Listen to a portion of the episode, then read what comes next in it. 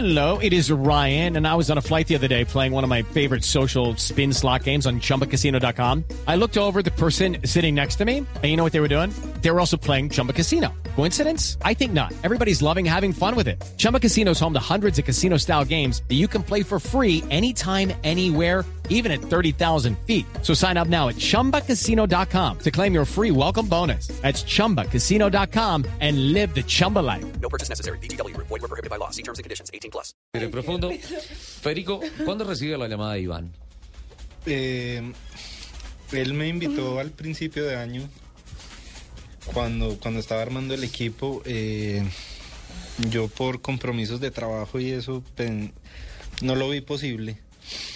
Y me dolió en el alma haberle dicho no. Eh, después pasaron muchas cosas y en a finales de octubre o inicios de noviembre me parece. eh, que se quedó sin, sin navegante, me volvió a llamar. Y yo pensé, dos oportunidades de estas no... Sí, no, o sea, No do- se ven. dos rayos no caen en el Sí. mismo sitio. Y, y no, hice todo lo que pude hacer para organizar mis compromisos de trabajo y eso para, para poder ir. Renunció a su trabajo. Ah, renunció. Sí, Eh, él se miró en un sí. espejo y dijo, renuncio. Ya estoy negociando que me contraten El otra vez. Sí, sí, sí, en su propia empresa, entonces renunció. Pero en serio, renunció, dejó una persona ahí y ahora vuelve otra vez a empezar a A trabajar. ver si, si me aceptan o no. Y le agradezco en el alma a Iván que, que me haya tenido en cuenta porque pues es, es la experiencia de mi vida. Es de otro planeta. Sí, es de otro mundo. Sí, es, es increíble. Eh, incluso el, el día que fuimos a recoger el vehículo en el puerto, cuando uno entra al puerto y, y ve el lote gigante de todos los camiones, de, de toda la logística que eso, uno dice, ¿dónde estoy parado yo? Exacto. Es increíble. Exacto. Y más cuando estás eh, haciendo colita para arrancar la primera etapa, cuando estás esperando a que llegas al momento del conteo regresivo y dices, ya no hay marcha atrás. sí, ¿En qué estoy metido? sí, Sí, sí. son, son muchos momentos, son muchos momentos que, que vimos con Federico, sobre todo la parte de, de cuando nos, dan, nos lanzan la bandera verde para arrancar, eh, cuando nos subimos al podio de llegada, pero también las partes duras, cuando estuvimos en el desierto botados debajo de un árbol a punto de desfallecer y pedir el helicóptero también. Esas, esos son momentos, cosas que nunca se nos van a olvidar. ¿Cómo hacemos esa, esa radiografía, Iván? Porque es extensa, es infinita. Eh, realmente el, nosotros ya perdíamos el, nosotros duramos viviendo 13 días dentro del carro, 13 días, dentro de los que el primer día y el segundo día que nos fue bien, nosotros en una en una válida alcanzamos a estar en puesto 33, 33 en 360, 33. sí íbamos, que esa era la, la acotación que quería hacer ahora, que uno con su carrito comprado de segunda y a puro manejo y navegación.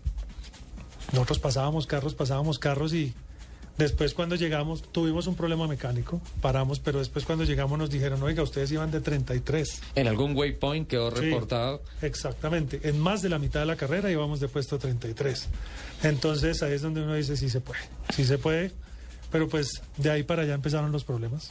Entonces, te lo voy a hacer un- un- una abstracción, un resumen grande. Nosotros empezamos con, con eh, se nos rompió un eje del carro. Y pues nosotros somos un equipo chiquito que no llevábamos, nosotros no llevábamos repuesto. Juan Manuel Linares se sorprendía, le decía a Frank Maldonado, su copiloto, le decía, ma, no puedo decir groserías entre pero le decía, ma, mire lo que llevan ellos de, de herramienta. No nos creían, nosotros llevábamos cada uno con su navaja multiusos Lederman, eh, bolsas de, de abrazaderas plásticas de todos los tamaños, Sí, cinta MacGyver, que allá le llaman cinta americana, es fundamental. y no más. Y No más. la tóxica. La, uy, la masilla epóxica. Ay, que es masilla epóxica. Bendita. O sea, eso es bendito. pero eso no, no, puede teníamos fallar. nada más. O sea, nosotros veíamos, nosotros ayudamos a un señor que se, se le rompió una rótula y estaba encartado en medio del desierto, no podía, nosotros paramos a ayudarlo. Cuando empieza este hombre a sacar la copa, el rache, el taladro, los repuestos, no, este no es, sí, este, mire, tengo tres de este, nosotros lo veíamos y decíamos, qué envidia. Lo ayudamos a desbarar le pedimos un poquito de aceite que necesitábamos y salimos. Ahí empezó el, el, drama, porque el, como las caravanas del oeste, el Dakar es como las caravanas del oeste. Las caravanas del, del oeste avanzaban para colonizar y para llevar ganado. Pero los que se iban quedando, las familias que se iban quedando, si no lograban alcanzar al Dakar, se quedaban y Se perecían. quedaban. Ese es el famoso enganche del rally. Que uno no puede perder el límite del enganche, porque si lo pierdes, te quedaste. Sí, exactamente, y nosotros nosotros vivimos al límite de eso todo el tiempo, porque perdíamos perdimos eh, fácilmente cuatro horas en el problema del, del eje, porque ese fue el eje delantero y teníamos desierto adelante, o sea, yo no podía enfrentar el desierto en 4x2 de sin la tracción delantera. No pasas. No, no pasaba, no pasaba y logramos arreglarlo como pudimos. Eso fue una, una labor titánica. Ahí nos llegó la parte de asistencia. eh, bueno, hay partes que no, uno no, no debe comentar tampoco. Hicieron algo apócrifo. entonces eh, logramos arreglar el eje y terminamos. Lo en- importante es que arreglaron el eje. En el, en el desierto todo es válido. No pregunte más. Sí. No pregunte más. Arreglaron el eje y todos No, felices. si no está el helicóptero, dale. si no está la cámara por ahí, dale, dale. Sí, más o menos. Hay que sobrevivir. Claro, Más o se, se menos, eso trata, es. se trata de sobrevivir. Sí, no, y la gente de allá, la gente de Chile y Argentina, ustedes no se imaginan, ellos tenían una infraestructura por donde fuera les caían. En medio del desierto les llegaban, les llegaban y nosotros solo teníamos a, a mi hermano y a Federico Bayona, Sí. que Federico Bayona iba de fotógrafo, pero resultó... ¿Tomó fotos? Yo creo que muy poquitas. Tomó muy pocas. Se la pasó con mi hermano Orlando Moreno, que está aquí. Sí. Se la pasaron haciéndonos la asistencia y buscándonos por todos lados. Y nos lograron salvar la vida. Pero a lo que íbamos de la caravana, teníamos pérdidas de 4 o 5 horas. Entonces, piensa que nomás la gente que nosotros normalmente con un ritmo suave llegábamos a las, debíamos llegar a las 11, 12 de la noche, estábamos llegando a las 5, 6, 7 de la mañana. Al principio empezamos a llegar a las 5 de la mañana, eh, sin dormir, o sea, durmiendo apenas una horita, arreglamos el carro, arrancábamos de nuevo y de un momento a otro se nos dañó el selenoide del turbo. Mm. Con la navaja que teníamos, con una cajita de herramienta que teníamos eh, y con la cinta MacGyver, lo desbaratamos dos veces, tres veces hasta que logró funcionar. ¿no? Y con, con... Ahí había como una chocita que nos regalaron Ah, bueno, y tomando combustible mate. y... Ah, sí, me quemé Ah, tomando mate. mate. Tomando mate, tomando mate. Esa, esa vez nos dieron mate, en otra nos dieron la mejor carne que nos hemos comido en la vida. Uy, sí. Nos la dieron cubierta con un trapito debajo de un árbol haciendo mecánica. Bueno, y nosotros, Increíble. Nosotros nos íbamos colgando. Ese día nos pasó lo del selenoide, el siguiente. Pero si llegan a las 6, 7 de la mañana, están en el filo de la navaja. Porque Nosotros- ya ha arrancado la otra etapa. Se tiene hasta una hora después de que salga, de que parta el último El camión. último carro de la siguiente, de la siguiente etapa. El último, el último camión. participante. El Una último vez llegamos después, o sea, sale el último participante, a la hora sale el camión escoba, nosotros salimos después del camión escoba. No. Pero, Eso tocó rogar un poquito para que nos igual, dejaran salir. estábamos dentro de los límites de tiempo. Lo que pasa es que esa es la letra pequeña que la gente no aplica. Nosotros estábamos con el equipo Hatton Racing, que ellos se la saben todas, y llegaban allá a decirle a... No, mire, que es que el reglamento dice... ahora", Y nos permitían salir.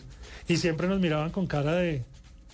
O sea, como, como vaca al matadero. Nos miraban así como diciendo todas las veces. Nos miraban como... Claro. Claro, nosotros salíamos a las... Salíamos a las... Ah, porque nosotros lo que hacíamos es que Ay, llegábamos... hermosos. No, le- no Llegábamos- le hacían conteos y no le daban bandera verde, sino que le echaban la bendición. Claro, entonces nosotros para que el servicio para que Vayan con Dios mío.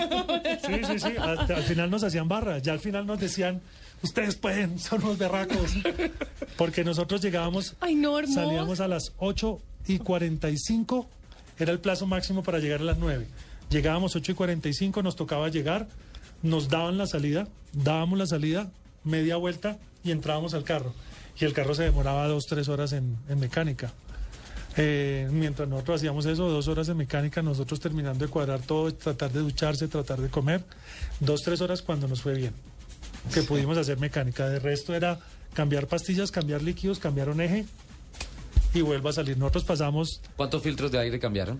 eh, 14, 15. 15. Nosotros cambiábamos uno por día y a veces día y medio. Eh, Cuando pasas por el desierto es increíble, lo destapas y sale como si estuvieras regando agua. Baja una cantidad de arena increíble. Sí, no, es impresionante. es Igual con los zapatos. y las orejas y todo. Sí, sí, no, y uno va con casco y todo, pero uno va cubierto total. Pues empezó a pasar el tiempo, a pasar el tiempo, ya nos, a nosotros ya no pudimos dormir, ya nosotros no podíamos dormir. Eh, era, llegábamos momentos de, llegábamos al vivac, llegábamos al vivac y yo, el carro tiene esto, esto, esto, esto, y me botaba ahí en el piso, literal. Me botaba en el piso abajo del camión de asistencia. A cerrar los ojos, ni siquiera a los ojos, no, a cerrar no los ojos. dormir. Yo me acuerdo que fue 20 minutos, dormimos. Yo los mecánicos al principio no daban un peso por nosotros. Al final nos decían, ustedes sí son unos cojonudos, pero... o sea, ¿cómo lograban llevar el carro hasta acá? Entonces, uno medio cerraba los ojos, se volvía a levantar y hágale de nuevo. Entonces, así fue, así fue mm, todo el Dakar, todo el Dakar. En una se nos rompió la transmisión trasera. El carro era un carro viejo, la transmisión rumbaba, se rompió la transmisión y teníamos todavía un enlace de 250 kilómetros de carretera más 300 kilómetros de especial, dentro de los cuales habían 150 o 170 kilómetros de fesh fesh, Uf, con unas canales súper fuertes. A nosotros dijeron no pasa.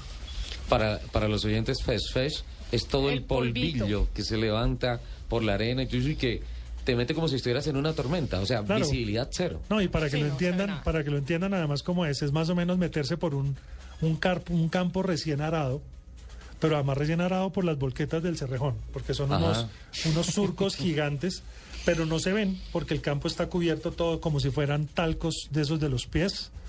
Eh, así es la arena delgada, es como el talco, uno hunde el pie y no, no toca fondo, el talco puede, puede tener 50 centímetros y el pie se te hunde hasta que llega hasta el fondo. Entonces uno no lo ve y se encuentra de todo, se encuentra rocas, se encuentra... Entonces ese día de la transmisión trasera, nosotros con lo que teníamos desbaratamos el carro completo, le quitamos carta en transmisiones, desbaratamos la transmisión, desbaratamos todo el carro y lo pusimos en tracción delantera. Y dijimos, bueno, a la de Dios. Por aquí Ah, están sí. diciendo, por aquí está diciendo Taxi Víctor que se le aguaron los ojos, escuchando las A mí, a mí historias. también, la verdad. Es, No, es vibrante. es- El, no, no, es, hay historias de como esas, por ejemplo, la de la que les estoy contando en este momento, que pasó la- lo mismo lo del desierto, que se la quiero contar, porque eso fue algo, eso es un ejemplo de vida para nosotros que no, no nunca se nos va a olvidar.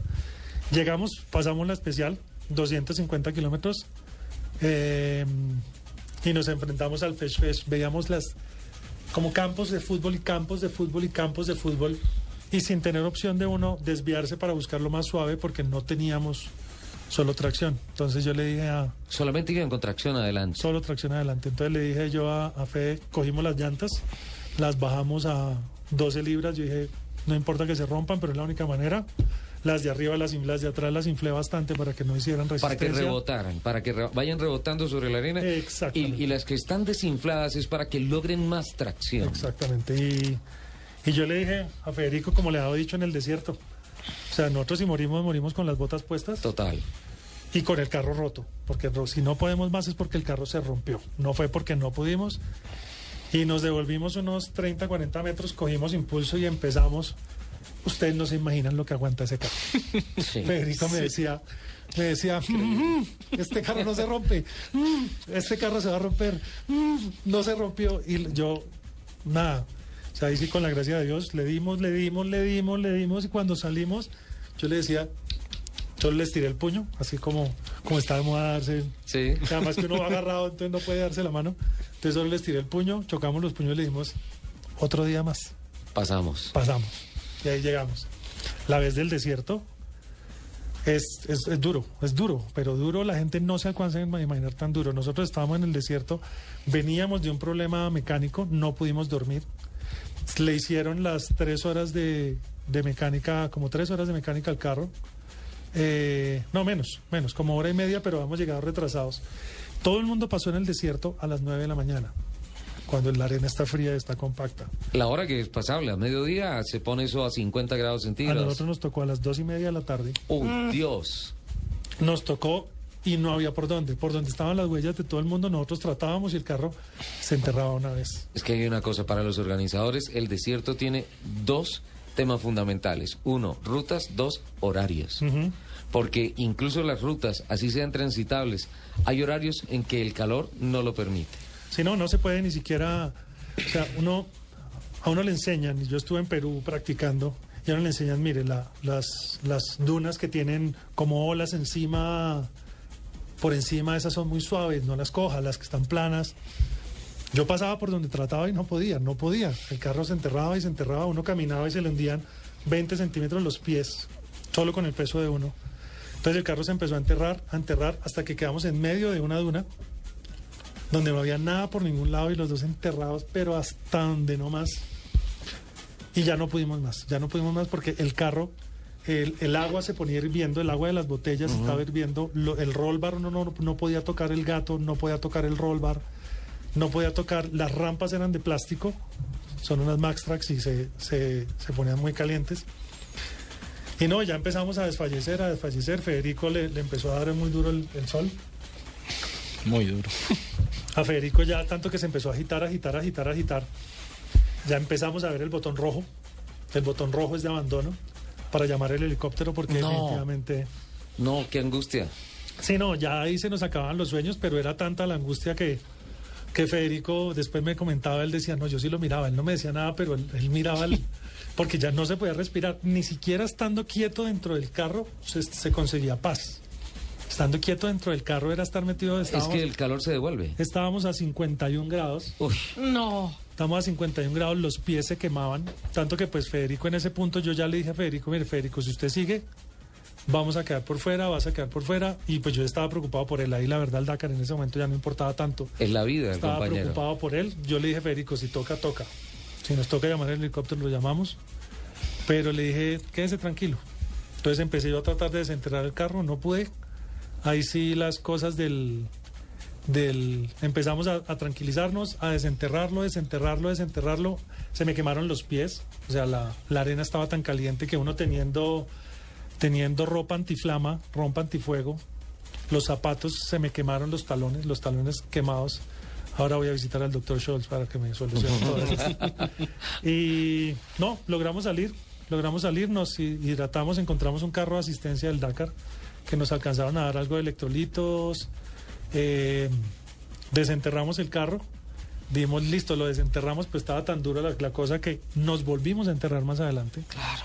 Nos volvimos a enterrar más adelante y ese fue el punto, que Federico estaba muy mal, entonces yo seguí trabajando solo, lo desenterré tres veces, pero llegó el punto en que ya no pude más. Ya, ya no podía ni respirar con la boca abierta, ni por la nariz, ni por la boca, ni hasta que ya me tocó botarle al piso, le, le dije a Federico, Federico, no puedo más. Y me, literalmente arrastrándome, me arrastré hasta un árbol y le dije a Federico que me pusiera un, eh, Shemag. un shemac que teníamos, que me lo Ajá. pusiera encima del chamizo.